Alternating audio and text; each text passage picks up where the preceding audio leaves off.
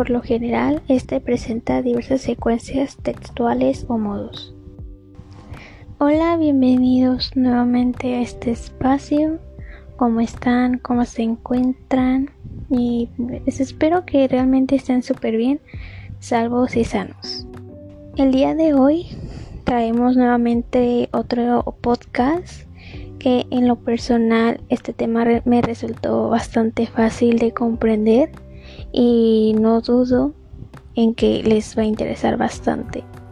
Como ya saben, mi nombre es Rebeca Rubio y hoy les compartiré sobre el tema llamado el lenguaje de acuerdo con los objetivos comunicativos, que espero que les guste y lo comprendan al 100%.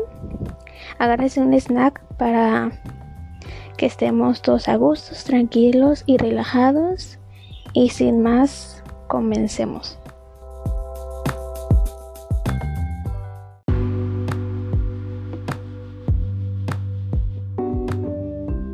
Para iniciar vamos a hablar sobre la actividad docente educativa, que este constituye un pacto comunicativo por el que este motivo cada sujeto debe ser consciente de la función que corresponde desempeñar, sea como emisor o receptor, pero siempre se debe establecer una retroalimentación en la que el profesor y los estudiantes este, en sus roles, estimar los criterios y sin ignorarlo el papel de conductor que el profesor debe de cumplir.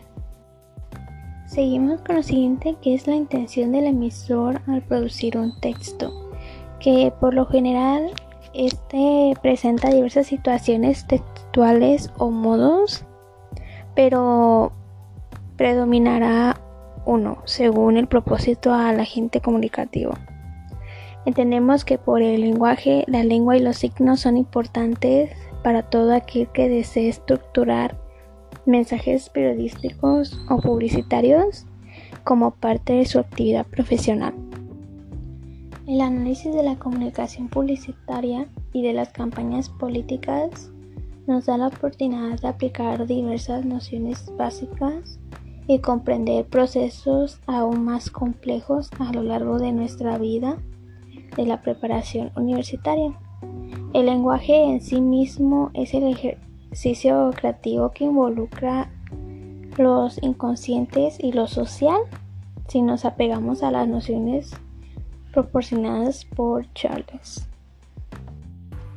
Y para cumplir con el objetivo, antes de centrar nuestra atención en estructuras textuales diseñadas, desarrolladas con fines publicitarios, es conveniente una vez más detenernos en el lenguaje, pero esta vez lo haremos en una dimensión mucho más cercana, planteando el modo en las que las relaciones y el poder se acercan en el conocimiento de las palabras.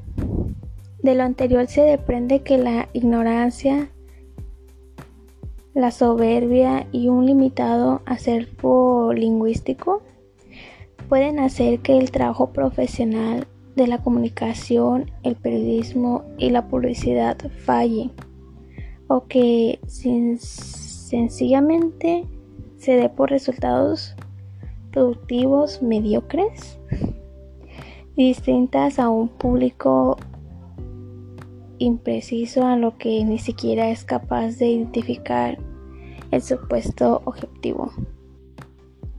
El fundamento de toda comunicación, entre paréntesis, de común unión, es el llamado encuentro con el otro, en el cual hace posible mutua relación de dos sujetos en una nueva experiencia que se llama comunidad. Y esta nueva forma hace que el hombre salga de su individualismo para abrirse a una dimensión comunitaria cuya estructura está caracterizada por la presencia de seres personales.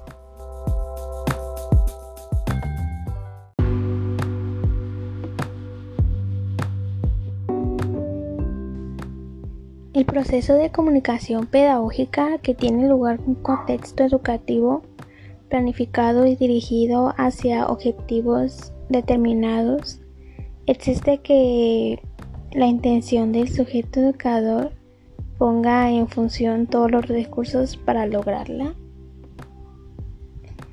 El proceso de la comunicación pedagógica tiene lugar en medio de las relaciones humanas que en él se produce y no son únicamente de transmisión de información, sino de intercambio, de interacción e influencia mutua, a lo que proporciona el desarrollo del individuo y su personalidad.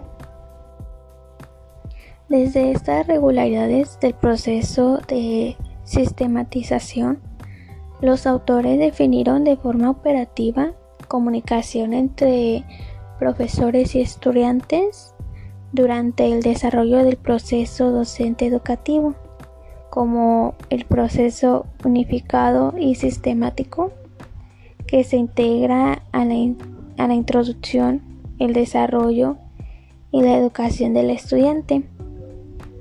En el marco de las instituciones de la educación superior, a través de interacciones sociales que involucran afectos y relaciones de cooperación, donde actúa el profesor como principal mediador de procesos comunicativos.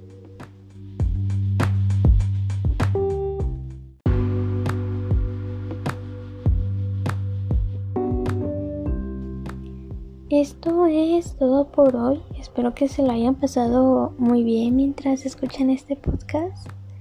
Realmente algo bastante interesante y muy diverso desde el punto de que lo veas. También cómo les pareció el episodio anterior, coméntenme. Era la primera vez que hago esto y se me hizo súper curioso. Y es todo por mi parte. Te deseo una fantástica semana. Cuídate mucho, toma todas tus precauciones para que se calme todo lo que estamos viviendo. Nuevamente mi nombre es Rebeca Rubio y espero el siguiente episodio que será muy interesante también. Chao, nos vemos.